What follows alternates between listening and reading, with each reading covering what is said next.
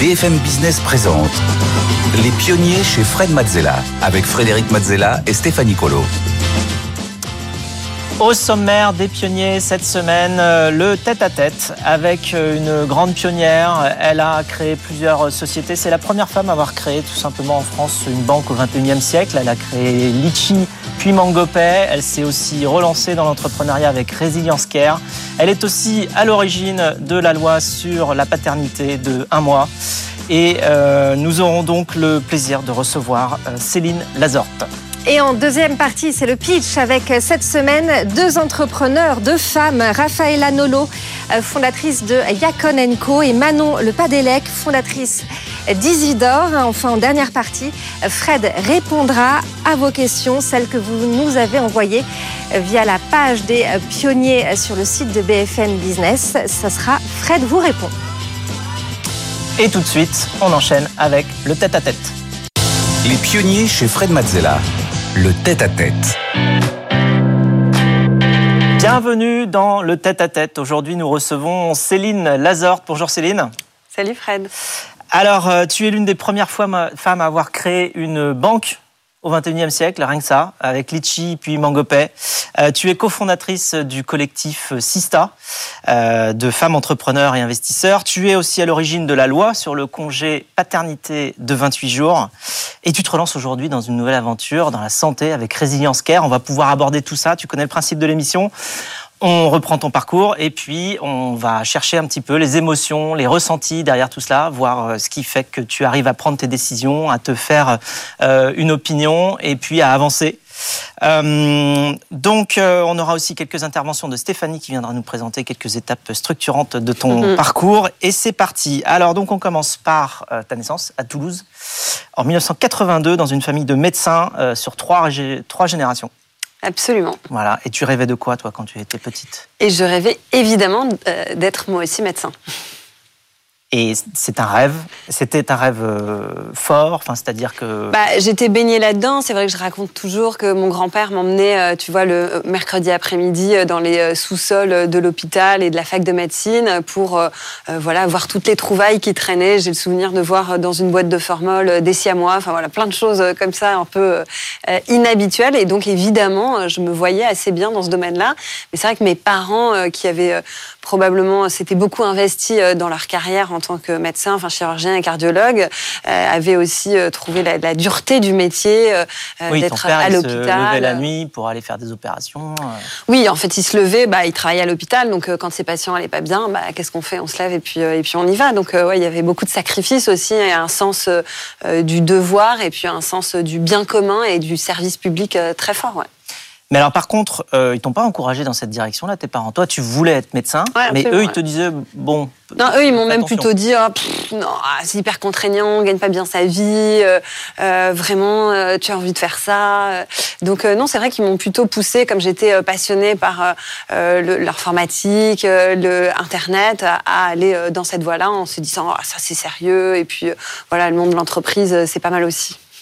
Et alors côté école, Comment ça s'est passé euh, jusqu'au bac Et côté école, eh ben, donc j'étais assez mauvaise, euh, ou en tout cas non, mauvaise, je sais pas le terme, mais j'étais dans les peu mieux faire, tu vois.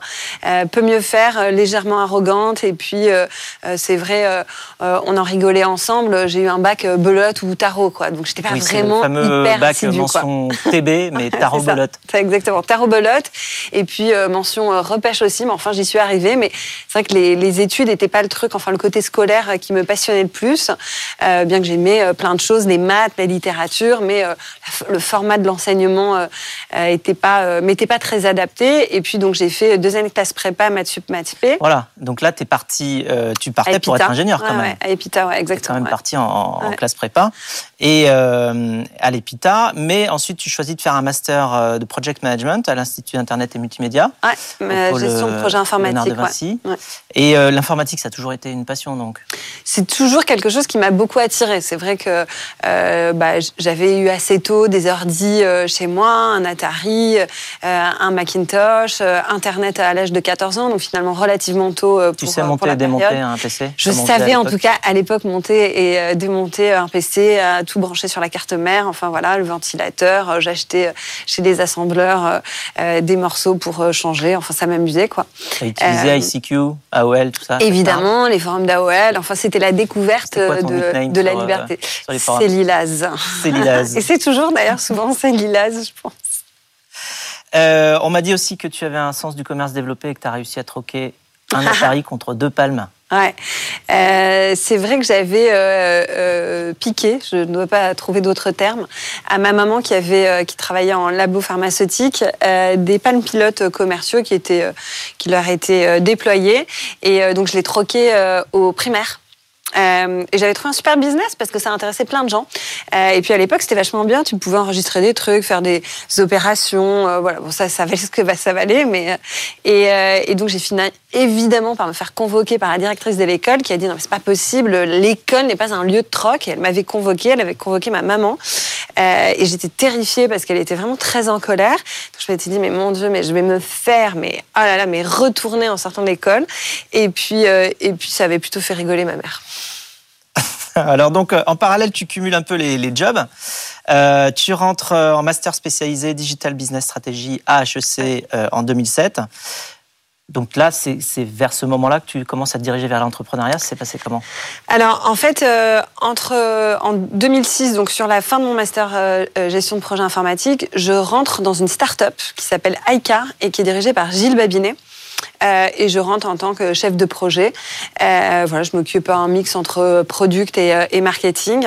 Euh, et puis je suis Gilles un peu partout dans ses négociations commerciales, ses interviews. J'ai une sorte de rôle de chief of staff finalement de l'époque. Gilles, c'est un grand entrepreneur. Et Gilles, c'est un grand entrepreneur de l'écosystème. Hein. Un entrepreneur il exceptionnel. Société, il en a revendu cinq. Ouais, absolument. Et digital champion. Et puis avec beaucoup d'humilité, toujours d'intelligence, de finesse. Et donc c'est vrai que j'avais beaucoup de plaisir à apprendre aux côtés de Gilles. Euh, donc je travaille un an euh, pour lui et c'est vrai que j'ai eu l'opportunité de faire ce master spécialisé à HEC.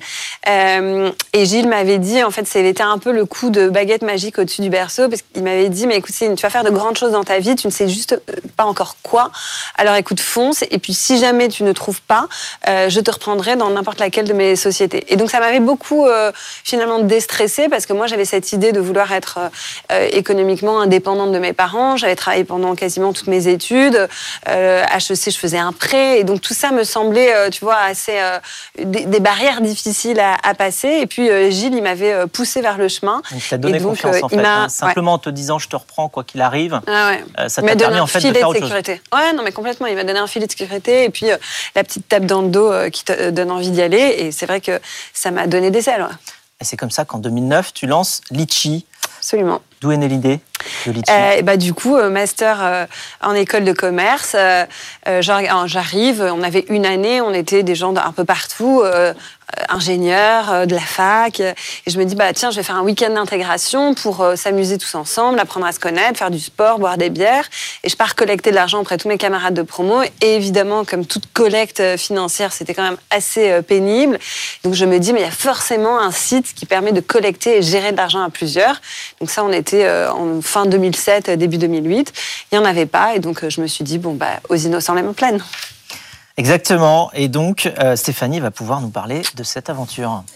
Aventure de Litchi qui commence en 2009. La plateforme permet de collecter euh, de l'argent pour euh, financer un cadeau d'anniversaire groupé, un pot de départ, un week-end entre amis ou encore un projet euh, solidaire. Le montant moyen d'une cagnotte, c'est 450 euros. En 2015, Litchi est racheté pour plus de 50 millions d'euros par le Crédit Mutuel Arkea qui finalement revend la plateforme au fonds de private equity Advent.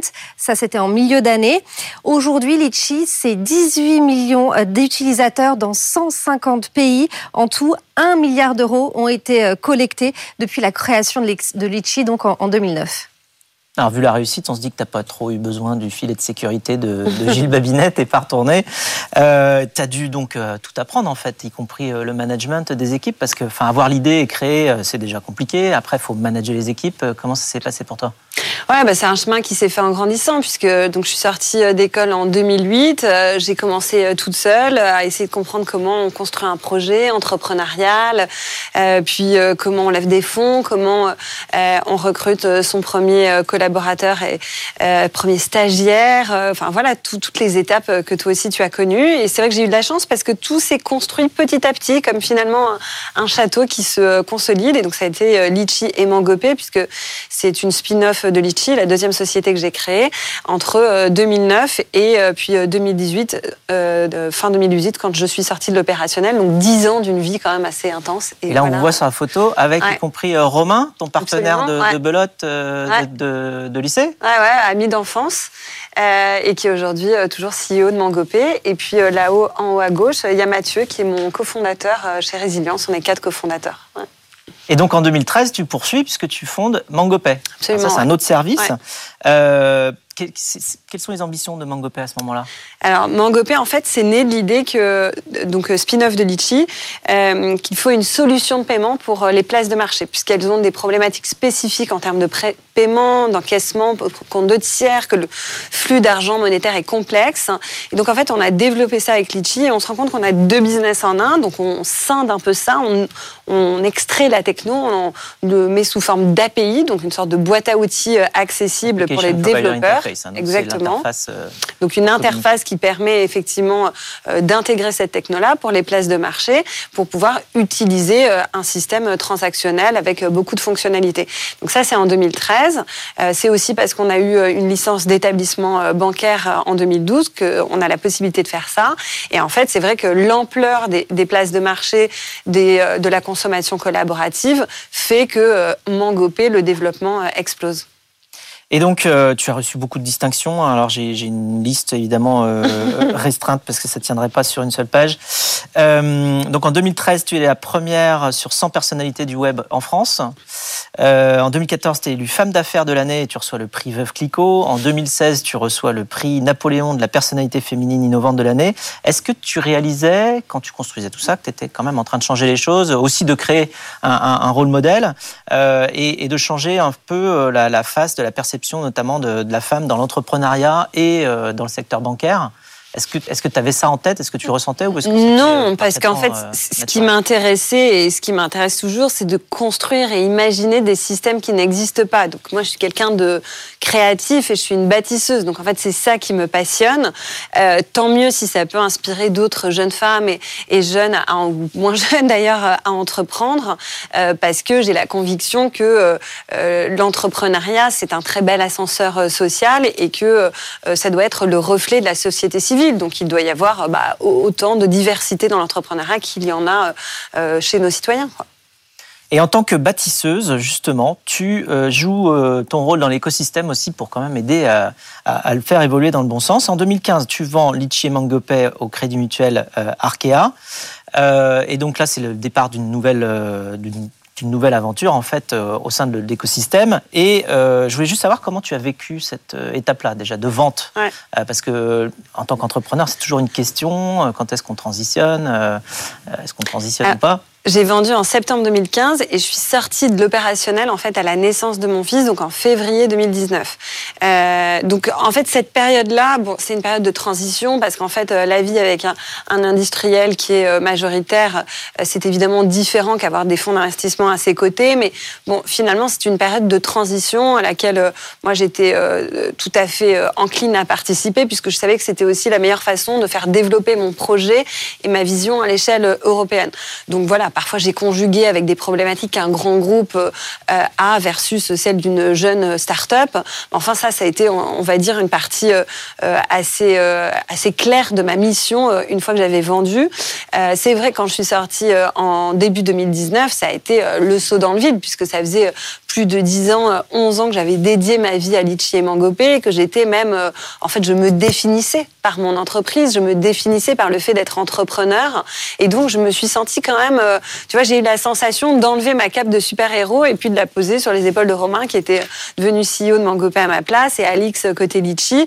Et donc de me dire, mais en fait, qui suis-je? Et on se pose Oui, ces parce que tu as questions. cédé la direction générale aussi à Alix Poulet, Ouais, euh, absolument, côté euh, Litchi. Ouais, ouais, le- on, a, on a séparé. euh, C'est vrai que moi j'avais cette particularité de diriger deux boîtes en temps, et en fait, euh, voilà, on a séparé opérationnellement les boîtes, ce qui était euh, plus logique, euh, et puis qui permettait aussi un essor de chacune d'elles. Mais donc c'est vrai que j'ai aussi eu ce- cette sensation un peu de me dire mais qui suis-je? Parce que si je ne suis pas mon entreprise, alors qu'est-ce qu'il me reste? Et donc ça a été une phase assez passionnante d'apprendre à se connaître et de comprendre mes forces et évidemment mes faiblesses et ce que j'avais gagné dans ces 11 années d'entrepreneuriat. Et c'est à ce moment-là aussi, enfin à peu près mêmes années, que tu décides de fonder le collectif Sista Ouais, euh, avec ouais. Tatiana. Ouais, fin 2018. Euh, Tatiana Jama, d'ailleurs, qu'on a reçu Ouais. dans l'émission il y a quelques, quelques semaines. Euh, et tu, euh, est-ce que c'est quelque chose que tu as développé ou dont tu t'es rendu compte, le fait que les femmes et l'entrepreneuriat, enfin les femmes étaient potentiellement traitées différemment dans l'entrepreneuriat euh, au fur et à mesure des années, enfin, parce que Sista, donc c'est un collectif de femmes entrepreneurs et investisseurs. Alors comment vous avez La prise de conscience. Comment vous avez euh, oui, articulé cette Mm. prise de conscience et qu'est-ce que vous avez lu- voulu donner comme ambition à Sista? Bah, c'est vrai que moi, la première euh, partie de ma vie, tu l'as dit, j'étais entrepreneur, donc j'ai vécu euh, toutes les étapes comme toi, lever des fonds, vendre une boîte. J'ai pas du tout eu conscience qu'il pouvait y avoir un traitement différent parce que j'étais une femme. Et puis ensuite, à partir de 2015, quand j'ai cédé Litchi et Mangopé au groupe Arkea, j'ai eu la possibilité, du coup, puisque j'avais gagné de l'argent, d'investir dans des projets d'hommes et de femmes. Et moi, j'ai pas fait de différence. Et donc assez vite, je me suis retrouvée avec une pluralité de profils et à peu près 30% de femmes entrepreneurs dans mon portfolio. Et en échangeant avec ces femmes, j'ai commencé à comprendre et on a fait le cheminement communément, enfin ensemble avec Tatiana, qu'il y avait de vraies inégalités.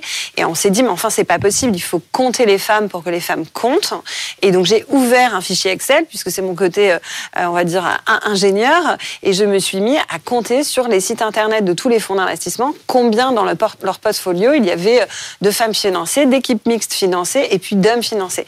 Et on est arrivé à ce constat terrible qu'il y avait uniquement 2,6% de l'argent du capital risque qui va vers les femmes, à peu près 10% vers les équipes mixtes et donc 88% vers les équipes uniquement masculines. Là où il y a à peu près 15% de femmes entrepreneurs. Donc il y a un vrai hiatus et on s'est dit mais c'est pas possible. Prenons le- l'utilité, le biais de la data pour faire changer les choses.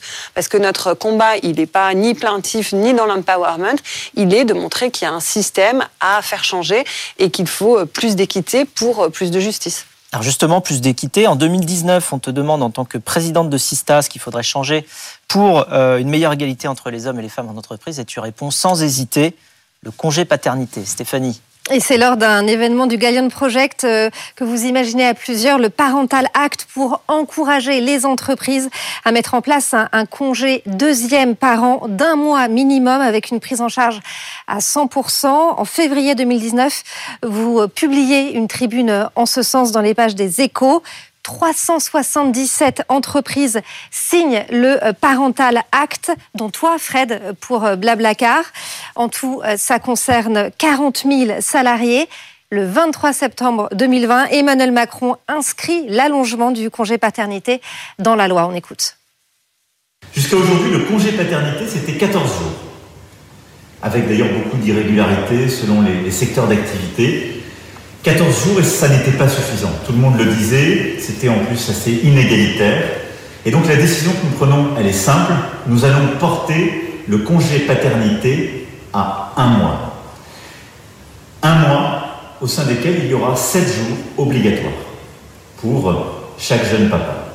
Alors, cette euh, décision, c'est une avancée et elle est liée à votre mobilisation pour beaucoup d'entre vous et aussi à tout le travail qui a été fait euh, ces derniers mois. Alors d'où c'est parti tout ça? Est-ce que tu savais que tu allais changer la loi? Non, évidemment pas du tout. C'est parti d'une vraie colère, puisqu'effectivement, quand j'ai donné naissance à mon fils, euh, malheureusement, euh, mon compagnon a dû assez vite retourner bosser, et donc je me suis retrouvée toute seule à la maison. J'avais eu une césarienne, donc j'arrivais pas à me mettre debout. Et donc je me souviens d'avoir appelé toutes mes copines, maman et entrepreneurs, en disant, mais en fait, c'est ça d'être mère, mais je me suis fait arnaquer, c'est quoi ce bordel? Et en fait, c'était assez paradoxal, puisque chez Litchi et Mangopé, j'avais mis en place depuis longtemps un congé paternité ou deuxième parent Donc je me suis dit, mais en fait, pour que cela change fondamentalement, il faut que tout le monde y ait accès. Et c'est vrai que faire un, projet de loi, moi je savais même pas comment on faisait, etc. Et donc je me suis dit, mais prenons le biais de la société civile, c'est ce que je connais. Et puis, euh, comme tu le sais, j'ai invité avec euh, mes côtés euh, Thibaut et Isabelle à construire cette idée du parental acte et se dire, on fait une tribune, on la publie dans les échos, on propose à des entrepreneurs et entrepreneuses de la signer, et puis on verra bien ce que ça fait. Et tu as fait partie de ceux qui tout de suite nous ont dit oui. Et en fait, ça a été un raz-de-marée, puisqu'on a eu d'abord 100 premiers signataires, 105, 103, je me souvenais plus, et puis presque 300 autres qui nous ont rejoints dans les six mois, alors que c'était d'ailleurs pire moment, puisque c'était pendant la première vague du Covid. Et ça a été en fait fondamental de pouvoir montrer que si les entreprises et la société civile étaient prêtes à ce changement, étaient capables de le financer, alors ça devait, être, enfin, ça devait devenir un droit et à la fois un devoir. C'est le changement euh, par la société civile.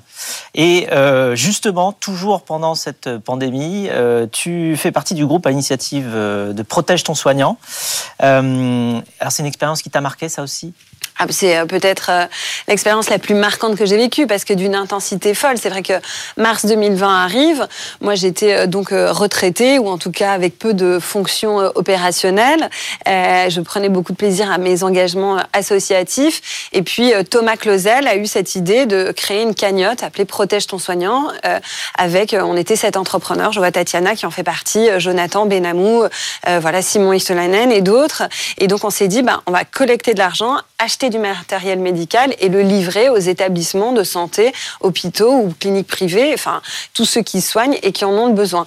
Et c'est devenu un mouvement d'une ampleur extraordinaire parce qu'on s'est retrouvé en quelques semaines à coordonner des efforts de 200 bénévoles. On avait trois stocks.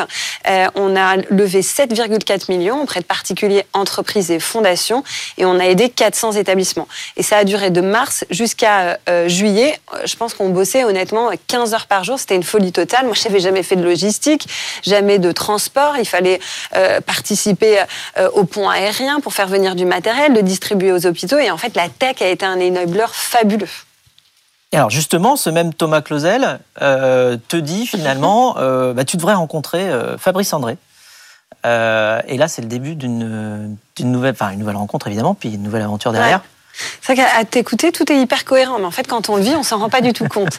Euh, et c'est vrai que bah, était euh, tous les deux avec Jonathan Benamou, qui est un entrepreneur et, ami euh, dans cette expérience de protège ton soignant, et Thomas, qui est hématologue et, le fondateur de Hawkin, nous dit mais vous avez adoré participer à cette aventure associative, vous avez du temps devant vous, le monde de la santé est en train d'être transformé grâce à la tech, au digital. Intéressez-vous à l'oncologie, c'est la deuxième maladie maladie cause de mortalité dans le monde, la première dans les pays euh, occidentaux. 40% euh, des gens euh, auront un cancer. Enfin voilà, les, chiffres sont massifs. Ça devient une maladie chronique. On vit 20, 30 ans avec le cancer. Il y a plein de choses à faire. Si vous voulez, je vous mets au défi de rencontrer des oncologues qui s'intéressent à la tech et notamment Fabrice André, le directeur de la recherche de Gustave Roussy. Et ça a été une rencontre évidemment fondatrice qui a donné naissance à Résilience. Voilà, c'est là que tu, tu, fondes Résilience Care. Euh, tu te lances avec euh, Jonathan Benabo. Euh, D'ailleurs, euh, voilà, nous avons une petite question de la part de Jonathan. Ah non, je te crois pas. Énorme. Salut Céline, salut Fred. Euh, bon Céline, deux petites questions pour toi. Euh, la première, c'est après 24 mois de travailler ensemble, est-ce que tu regrettes d'avoir commencé cette aventure? Bon, et la vraie question, c'est est-ce que tu n'en as pas marre d'être une pionnière et, et de révolutionner euh, à chaque fois de nouvelles industries, la banque, le rôle des femmes dans la société, euh, la manière de soigner le cancer. Euh, voilà. Bah, à très vite à tous les deux et bonne émission. Trop sympa. Bah, c'est assez émouvant, je trouve, de le voir euh, parce que c'est une aventure euh, qu'on partage et, euh, et qu'on a créée ensemble. Alors j'en ai moins que marre, hein, au bien au contraire. Je suis très heureuse. Toi, tu le sais, fonder à deux, c'est quand même une aventure extrêmement humaine, riche, passionnante. On est très complémentaires avec euh, Jonathan. J'apprends beaucoup de choses et j'ai le sentiment, c'est ce que je lui ai toujours dit, d'être beaucoup plus libre parce que je suis associée à lui, parce que ça me permet de me concentrer là où je suis la meilleure. Et euh, euh, même chose de son côté là, donc enfin de son côté à lui, pardon. Donc c'est vrai que c'est un, un, grand plaisir et j'espère que voilà, on a des dizaines d'années devant nous. Et puis sa deuxième question, franchement, est-ce que je me sens une pionnière? Non, pas du tout. J'essaye de faire changer les choses qui me tiennent à cœur. Et j'ai la chance de le faire avec euh, des gens que j'estime et, que j'apprécie. Alors, tu disais que tu ne pensais jamais remonter une boîte, puis finalement, tu vois, tout arrive. Ah, c'est la faute de John, hein franchement. Non, non, mais c'est vrai que je l'aurais jamais refait seul parce que j'avais beaucoup souffert euh, de, de, la solitude.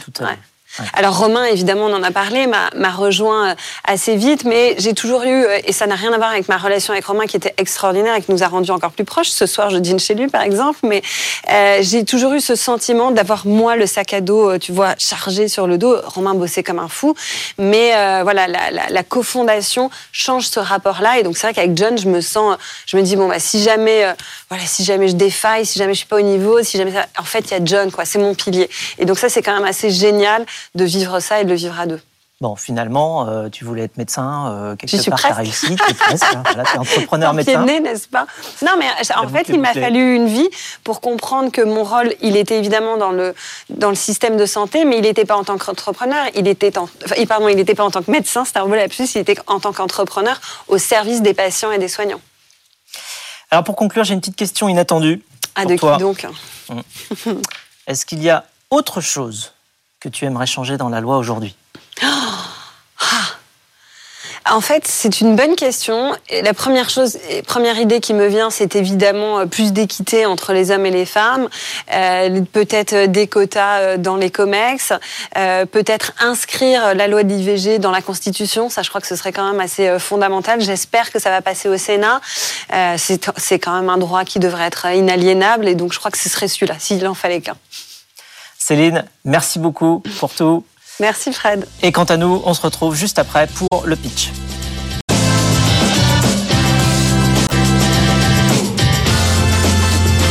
BFM Business présente Les pionniers chez Fred Mazzella avec Frédéric Mazzella et Stéphanie Colo.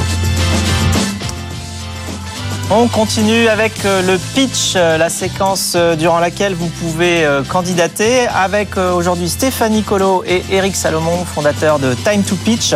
Chaque semaine, nous recevons des gens qui créent des sociétés et qui veulent venir nous le présenter lors d'un pitch. Vous pouvez candidater, comme je vous le disais. Il suffit pour ça de soit scanner le QR code qui s'affiche à l'écran, soit d'aller sur le site de l'émission sur BFM Business.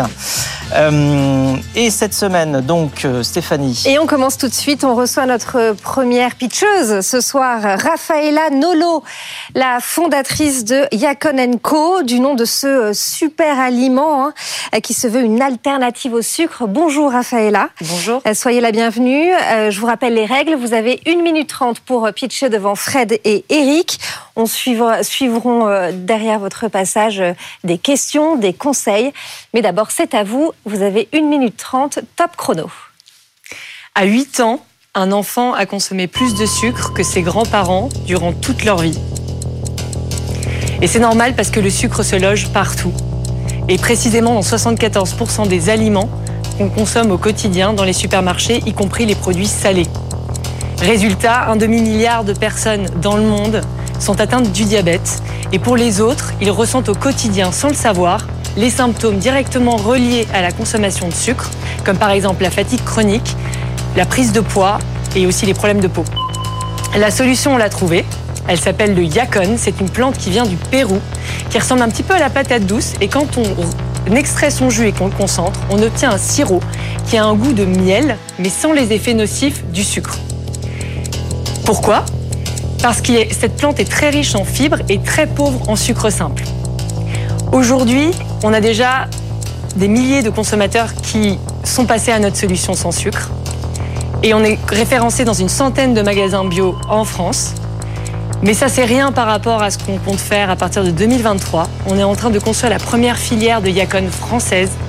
Et on a déjà fait pousser 3000 plants en France en 2022. Et l'année prochaine, on compte multiplier par 10.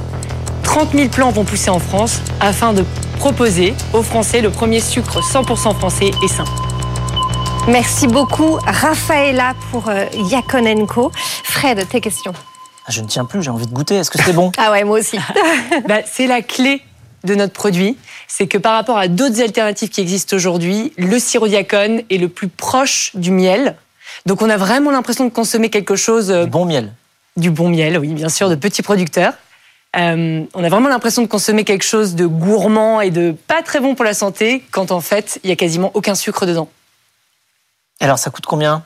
Alors, au niveau coût, vous vous situez comment justement par rapport à des produits concurrents que Alors pour le moment, on est un produit euh, plutôt premium parce qu'il est très rare et que pour le moment, les, premiers exportateurs sont les Péruviens, donc c'est un produit qui vient de loin et c'est pour ça qu'on le fait pousser en France dès cette année. Pour le moment, on n'est pas autosuffisant, mais d'ici à 2024, on proposera un produit au même prix que le sirop d'agave, qui est notre concurrent principal, donc un produit abordable pour tout le monde. Comment vous, êtes, vous avez découvert le Yacon? On est trois associés et le troisième est diabétique qui s'appelle Thierry. Et euh, en fait, il a découvert qu'il avait un diabète il y a une dizaine d'années. Et euh, il a dû se piquer à l'insuline plusieurs fois par jour et prendre beaucoup de médicaments. Et il a décidé de changer avec son médecin traitant sa manière de consommer et notamment supprimer le vrai sucre en le remplaçant par le Yacon qui à l'époque n'était pas produit par nous mais par les Péruviens. Et en fait, au bout de quelques années, il a pu totalement arrêter de se piquer à l'insuline. On dit même aujourd'hui qu'il est en rémission de diabète. Comment est-ce que vous faites pour que, pour que le vôtre soit différent? Est-ce qu'il y a une, un enjeu peut-être de formule Est-ce que c'est un enjeu de marque? Est-ce que c'est un enjeu de distribution? J'imagine un petit peu tout ça à la fois, mais quel est votre axe? Notre axe, c'est que on est une marque d'abord qui a pour objectif de mettre en lumière ce produit. Aujourd'hui, il n'y a aucune autre marque vraiment très connue qui l'a mis en lumière, l'a pris un peu sous son aile. Et notre vrai axe, c'est que, outre notre marque, notre objectif, c'est d'intégrer les industriels. Donc, les grands industriels pourront proposer des produits sans sucre à base de Yacon.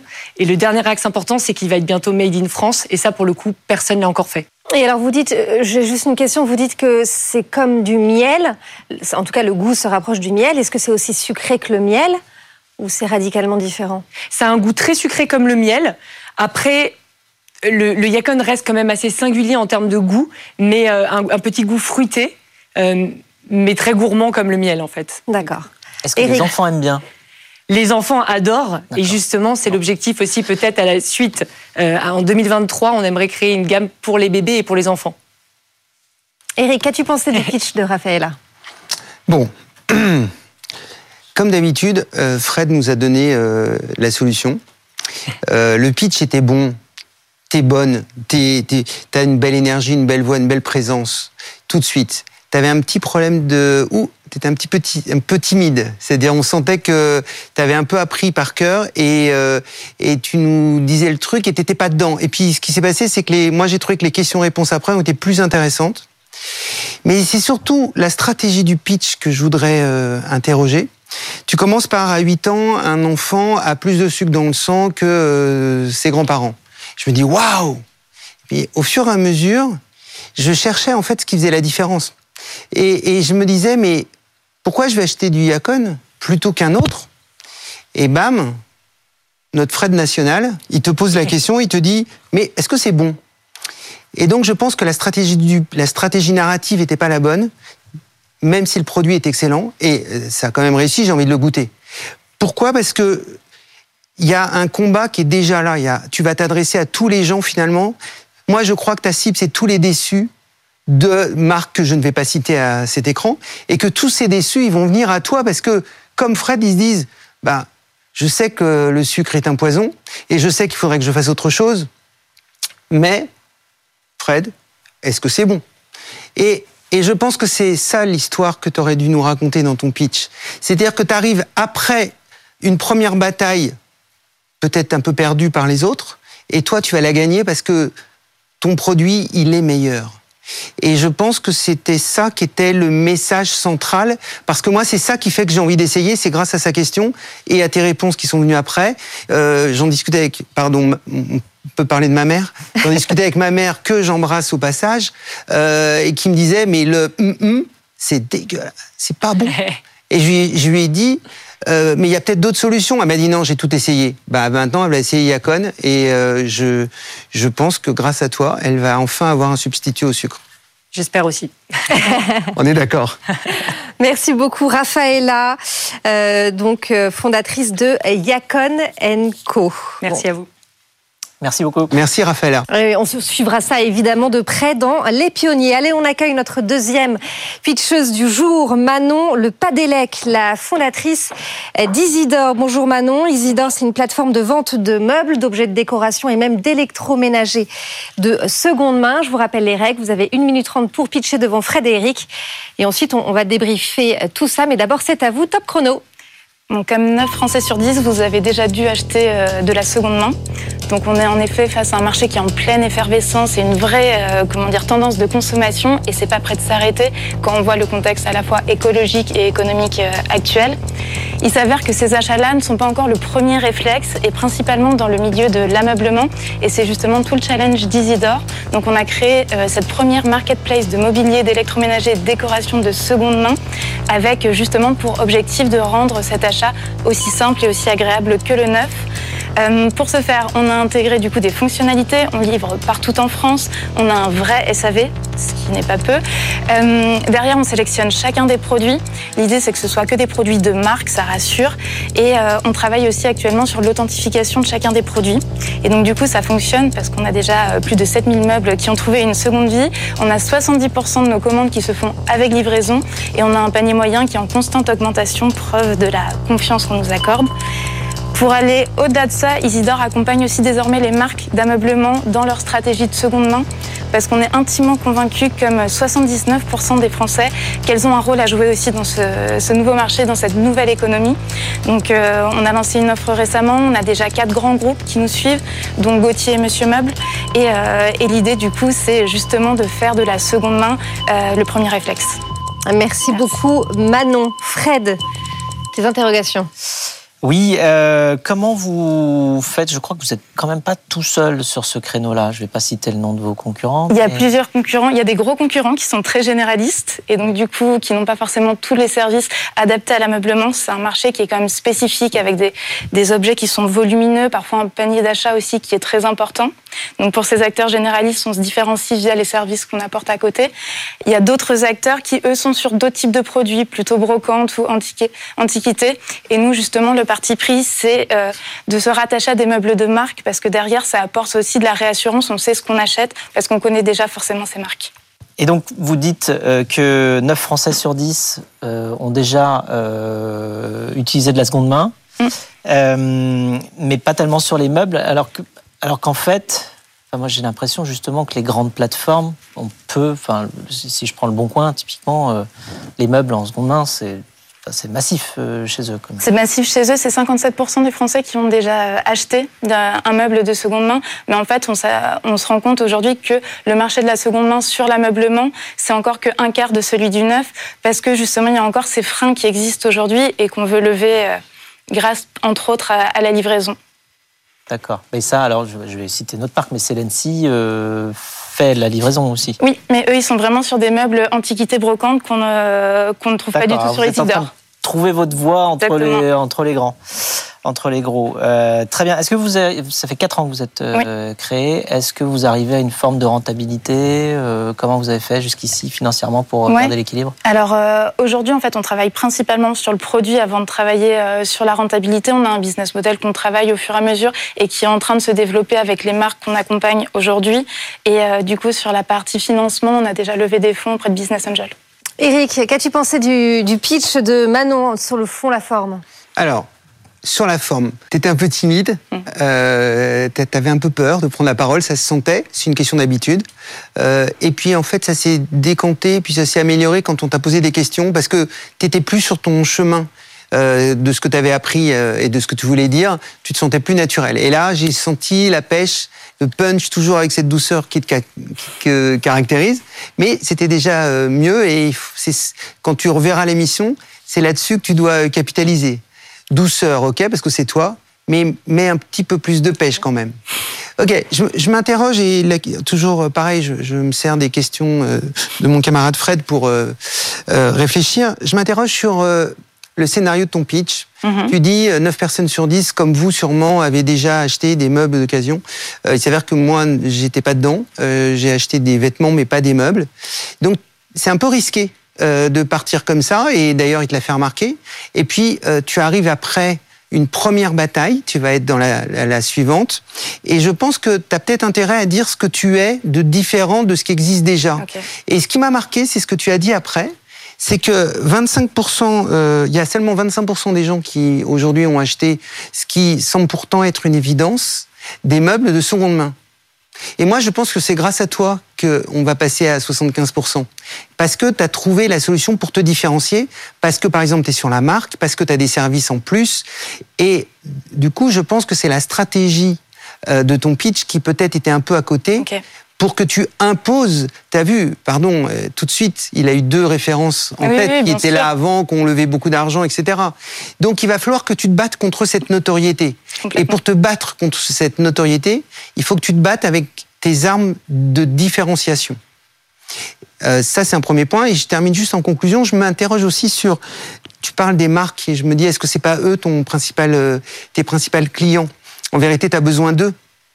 En tout cas, c'est l'axe de développement qu'on prend. On part vraiment du principe que les consommateurs les attendent et que justement, ils ont leur rôle à jouer, qu'on peut capitaliser là-dessus et du coup, qu'ils peuvent profiter de notre expertise de la seconde main pour euh, justement qu'on allie aussi notre force, qui est une marketplace qui puisse leur servir à tous. Alors du coup, je me demande, tu es en B2B2C, Mm. et, et, et, euh, donc je me demande s'il fallait faire un pitch sur le C ou sur le B, c'est-à-dire est-ce que ça n'aurait pas été plus efficace de parler de ces marques qui ont besoin d'avoir une solution pour leurs meubles de seconde main et d'être la référence de ces marques-là? Et là, soudain, Fred, t'aurais pas parlé de du Bon Coin ou de Celency. Mm. Euh, non, Ouais, t'aurais été la nouvelle marque. Donc t'aurais été, t'aurais eu ton leadership à toi. Voilà, ça, ça vaut le coup d'y réfléchir. Ouais. D'ailleurs, en termes de stratégie, effectivement, c'est ce que font certains autres en seconde main, mais sur les habits. Exactement. Ça se développe beaucoup euh, Oui.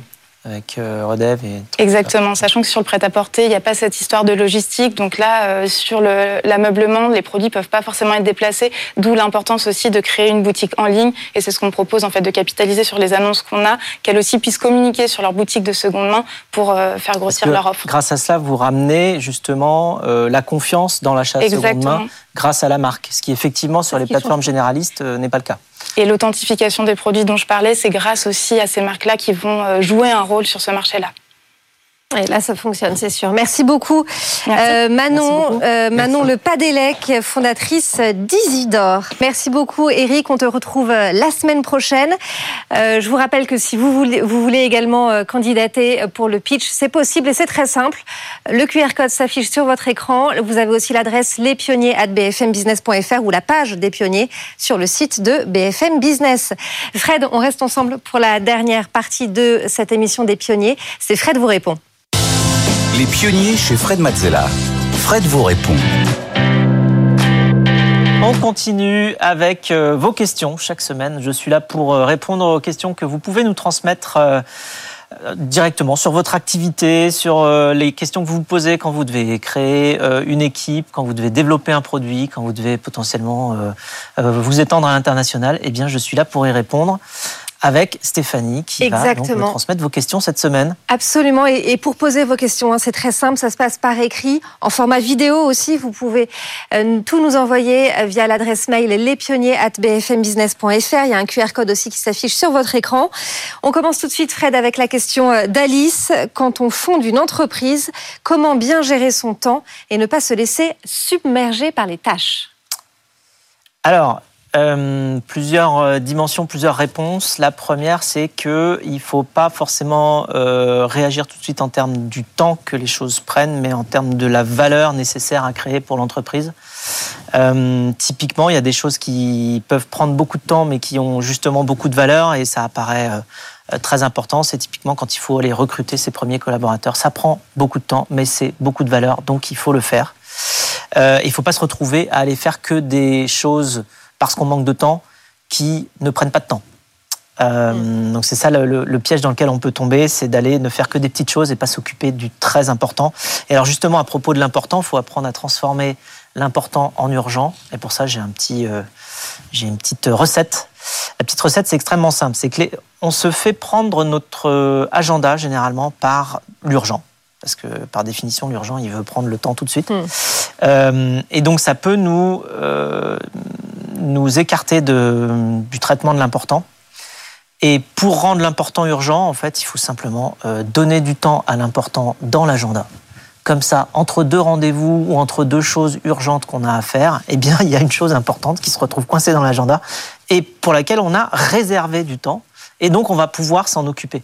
Donc c'est euh, une petite, euh, petite alchimie qui transforme euh, l'important en urgent et qui nous permet justement de traiter l'important quand on l'a identifié avant. Et puis enfin, dernière chose, il faut apprendre à déléguer. Déléguer, ça veut dire euh, rester responsable, mais en fait euh, donner une grosse part de choses à faire à ses collaborateurs et surtout ne pas essayer de, faire des petits bouts soi-même. Quand on, quand on délègue, on délègue euh, tout d'un coup parce que ça motive beaucoup plus une personne d'avoir un projet un peu complet à gérer que de gérer des petits bouts. Bien sûr. On enchaîne avec la question de Lorenzo. À quoi ça sert d'établir des principes d'entreprise? Ça sert euh, un petit peu comme, euh, on pourrait dire, euh, un moteur sert à une voiture. C'est-à-dire que ça sert à faire avancer simplement avec volonté l'entreprise. Quand on définit des principes, on définit la culture, on définit des valeurs, eh bien, ça permet à tout le monde d'agir déjà de manière assez cohérente d'un bout à l'autre de l'entreprise, c'est-à-dire avoir euh, des actions qui peuvent être prises à différents endroits, mais qui euh, vont toutes dans une même direction. Donc euh, ça permet de ne pas se retrouver avec des agissements en étoile qui tiraillent la, société de tous les côtés. Et donc ça nous fait aller plus droit. Il y a une chose très importante, c'est que quand on définit des valeurs ou des principes, il faut qu'ils aient une application dans la vie de tous les jours de l'entreprise. Il ne faut pas que ce soit juste des, phrases sur les murs pour lesquelles mm. il n'y a pas d'application. Euh, et donc, euh, typiquement, euh, si je regarde chez Blablacar comment on a fait, on a une valeur qui dit share more, learn more. Donc, plus on partage, plus on apprend. Ce qui est une très belle valeur de construction de, de projets en équipe hein, et puis surtout d'apprentissage collectif. Et eh bien, elle se traduit par le fait qu'une fois tous les 15 jours, on a une réunion tous ensemble où il y a un département qui présente ce qu'il a fait et qui présente ce qu'il va faire un petit peu plus tard à tout le reste de la société. Ça permet d'identifier déjà qui fait quoi, ça permet d'amener aussi euh, de la responsabilisation et puis beaucoup de respect entre les équipes parce qu'on partage, on partage cette connaissance que chacun est en train d'apprendre. Donc voilà, plus on partage, plus on apprend. Il y a une autre, euh, un autre de nos principes qui s'appelle Dream, Decide, Deliver. Alors on les met en anglais, hein, je précise, parce que chez Blablacar, il y a 45 nationalités. Mmh. Euh, c'est une société complètement internationale et donc en fait la langue de communication, tous ensemble, est l'anglais. Mais donc c'est Dream, Decide, Deliver, c'est on rêve, on décide et puis on livre. Et ça nous sert à mettre un petit label sur les réunions, c'est-à-dire que quand on est en réunion rêve, on a le droit de rêver, d'imaginer plein de choses. Quand on est en réunion, on décide, eh bien on décide entre les options. Quand on est en réunion, on livre. C'est plus le moment de rêver en fait, c'est le moment de livrer. Et donc ça permet d'être beaucoup plus clair sur les intentions d'une réunion et de la rendre plus efficace parce que euh, quand vous êtes sur une réunion euh, qui est censée être une réunion de livraison et que quelqu'un repart en mode rêve en disant mais on aurait pu faire comme ci, comme ça, comme ça, on dit attends, on a déjà eu la réunion rêve, là maintenant on livre, et euh, ça permet de faire avancer la, société. Donc il faut traduire ces principes et ces valeurs en euh, action hmm. sur le terrain euh, que l'on fait tous ensemble en équipe. Autant de bonnes recettes que vous pouvez retrouver dans le livre de Fred, Mission Blablacar, les coulisses de la création d'un phénomène. C'est en librairie et ça ferait un très bon cadeau de Noël d'ailleurs. Ah, tout à fait. À noter. C'est la fin de cette émission. Fred, on se retrouve euh, la semaine prochaine? Oui, on se retrouve euh, la semaine prochaine. En attendant, si vous voulez nous suggérer euh, des pionniers pour le tête-à-tête ou pour le pitch, ou venir vous-même peut-être pitcher, ou bien si vous voulez me poser des questions, eh bien vous utilisez le QR code ou bien le site de l'émission Les Pionniers sur BFM Business. À très vite. Bon week-end. Bon week-end. Les Pionniers chez Fred Mazzella sur BFM Business.